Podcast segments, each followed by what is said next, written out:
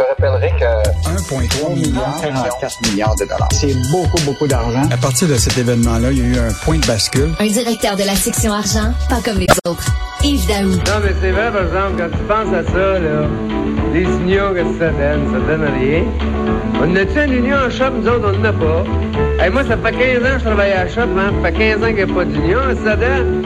On n'a pas d'union, puis ça n'empêche pas que depuis l'année passée, on a la semaine de 54 heures. Et puis on a notre congé Noël, ben non, jour de l'an. Écoute, les unions Cassalan, tu veux pas parler du Front commun, euh, tu veux parler de la grève historique chez les Big Three des manufacturiers d'auto.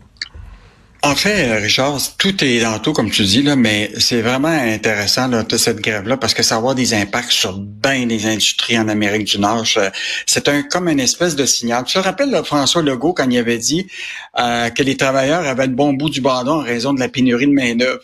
Et puis le patronat était sorti en disant, wow, peut-être qu'il s'est avancé un, peu trop. Mais là, écoute, cette grève-là qui a lieu actuellement en Amérique du Nord. Les trois grands manufacturiers d'automobiles, écoute, c'est historique, depuis 100 ans, ils sont partis en grève les trois en même temps. Ford, GM, Stellantis, là. Donc, sur 148 000 travailleurs, ils sont 13 000 à faire des grèves euh, ciblées. Ça veut dire que là, ils ont visé des usines. Ça, c'est rare. Les trois ensemble, mais ils visent des usines où ce que euh, les c'est les voitures les plus populaires qui sont manufacturées. Donc là, euh, c'est vraiment un enjeu. Et ce qui est intéressant, c'est que le président du syndicat a dit This is a generation defining moment.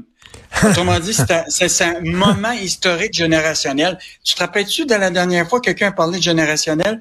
C'est Philippe Champagne quand il a dit l'investissement dans la voiture électrique, c'est une question de génération. Oui. Donc là, tu vois, là, il y a toute une bataille qui se mène qui va avoir des impacts sur la hausse salariale dans bien secteurs manufacturiers. Écoute, là, tu as l'industrie de l'automobile, mais tu as Hollywood qui est en grève, tu as UPS qui était en grève récemment, puis ont eu des augmentations de salaire. Écoute, les travailleurs de l'automobile, qu'est-ce qu'ils demandent, Richard? 40% d'augmentation sur quatre ans. 40% sur quatre ans.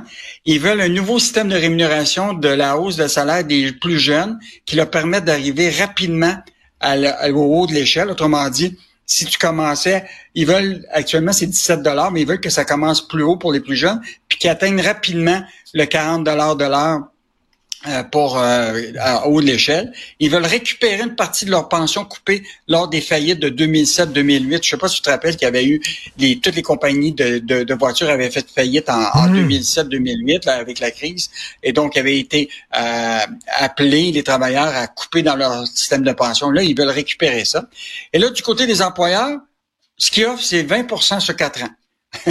Et là, ce qui est intéressant, c'est que autres, les, les, manufacturiers, ce qu'ils craignent, c'est qu'actuellement, le, tout le volet voiture électrique est pas rentable. Actuellement, là, ah, oui. les, les, ouais, ouais, ouais c'est, pas rentable. Et là, il, écoute, c'est une saignée pour les manufacturiers. Alors qu'ils font beaucoup de profit encore sur les SUV, euh, etc. Mais ils n'ont pas le choix de faire le virage, euh, le virage euh, électrique. Là, le gouvernement Biden leur a imposé ça, euh, à cause de, évidemment du fait que 67% des voitures aux États-Unis devront être électriques d'ici 2032. Hmm. Donc, une méchante bataille qui se mène actuellement dans l'industrie de l'automobile. Et je reviens sur cette affaire-là parce que les salaires, là, écoute, même si les, États-Unis, c'est un pays qui est le moins syndiqué. Nous autres, là, on est le plus syndiqué en Amérique du Nord. Là. 40 à 50% de notre main-d'œuvre est, est, syndiquée. Mais là, ça, ça veut dire qu'il y a des conflits de travail qui, qui, qui, vont s'en venir. Écoute, je te donne juste le cas de UPS. Tu connais UPS qui livre les, les boîtes de carton pour le, tout ce qui est commerce euh, électronique? Écoute, ils ont eu un contrat de 5 ans. Tiens-toi bien, là les salaires là, annuels moyens avec les bénéfices, tout ça, va avoir à peu près une moyenne de 170 000 pour les, les, chauffeurs de camions de UPS dans cinq ans. Déjà, là, c'est presque 140 000. Donc, tu vois très bien là, qu'il y a une espèce de pression à la hausse, tu comprends-tu, des salaires, puis on va probablement vivre ça au Québec bien. Ben, pression à la hausse des salaires, et ça veut dire que les consommateurs vont finir par payer ça, parce que le fabricant d'automobiles, ben, il va vendre ses autos plus chères pour payer l'augmentation de salaire. Fait que, c'est tout le temps ben, pelleté dans le cours des consommateurs. Écoute, quand il y a eu la grosse grève en 2019, là, de, de puis euh, ils se sont retrouvés dans une situation difficile, les, les, les, manufacturiers d'automobiles, puis aussi il y a eu la pandémie. Écoute, les voitures là, neuves ont augmenté de 30% les prix.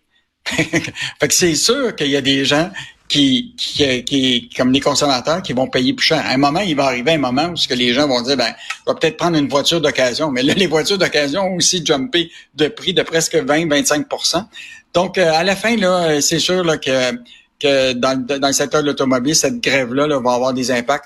Euh, évidemment pour les consommateurs Ben d'auto, oui. mais aussi là, pour la, la pression sur les salaires un peu partout en Amérique du Nord.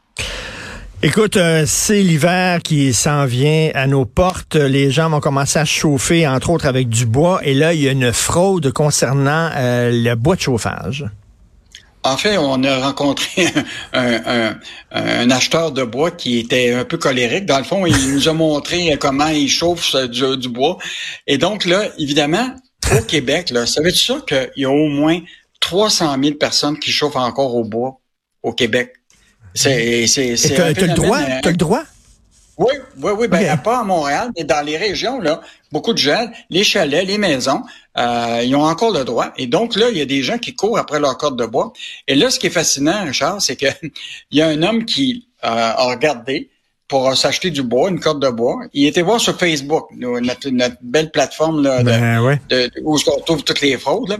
Et là, il y a quelqu'un qui a- il vendait du bois à Saint-Charles-Borromée à 10 minutes de chez lui, puis il disait 100 dollars par corde. Il dit pas de problème. Puis là, il envoie un email en lui disant écoute bien, euh, si tu veux 10 cordes, euh, ben écoute, ça va être 1000 dollars, tu payes 500 dollars, puis la confirmation ben après ça un autre 500 dollars. la réalité c'est quand il était voir sur le site, il s'est aperçu que l'annonce, là, les, les, c'était pas clair ce qu'il y avait dans le cours à puis etc. Et là, ce qui est intéressant, c'est Réjeanne Bordua, qui fournit du bois à Neuville, là, nous a expliqué là, que sur les annonces qui sont frauduleuses, souvent, il y a des annonces avec des photos de son propre bois à elle, qui est un fournisseur de bois commercial tout à fait légitime. Donc, tu vois là qu'il y a vraiment une opération de, de d'arnaquage au niveau de, de- du bois de chauffage. Et encore plus intéressant, Richard, c'est qu'il y en a qui livrent des cordes de bois. Tu as demandé 10 cordes, mais tu te mets pas à compter. Finalement, tu en as juste 4 ou 5 dedans. Mais, Donc, mais euh, tu sais, c'est ça, là. Il n'y a rien de mieux qu'aller voir la personne ah, tu sais, face à face. Là, Tu sais, là, si tu, tu vas voir dans ton coin de pays où c'est qu'ils vendent du bois de chauffage, tu, t'en- tu sautes dans ton auto, tu vas le voir, puis là, tu sais, plutôt qu'acheter ça par, euh, par Internet, là, euh, tu sais jamais exactement sur qui tu vas tomber et qui est à l'autre bout de l'ordinateur. Tout à fait. Moi, je peux te dire, Richard, avant de donner de l'argent par Interac à quelqu'un que je connais Ben, pas, là, ça va prendre du temps. Certainement, moi aussi. Merci beaucoup, Yves Daou. À demain. Bye. Allez, à demain.